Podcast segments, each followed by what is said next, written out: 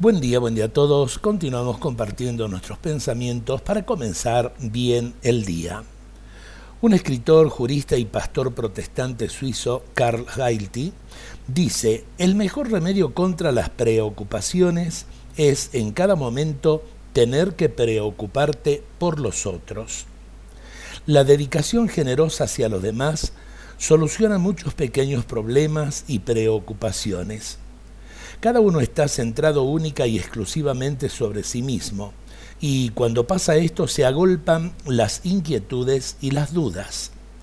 Por el contrario, cuando uno está preocupado de verdad por los demás, éstas desaparecen o quedan muy relativizadas.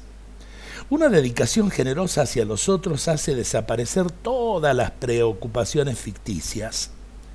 Qué pequeños son nuestros problemas si los comparamos con la gente que no tiene dónde cobijarse y con la gente que no tiene que comer, que padece enfermedades graves o ha perdido repentinamente a un ser querido y nos quejamos de nuestros pequeños problemas. Tendríamos muchas menos preocupaciones si nuestra entrega a los demás fuera más generosa. En la medida en que nuestra dedicación a los otros aumenta, las preocupaciones personales disminuyen. Eh, todo esto es una gran verdad que vale la pena pensarla.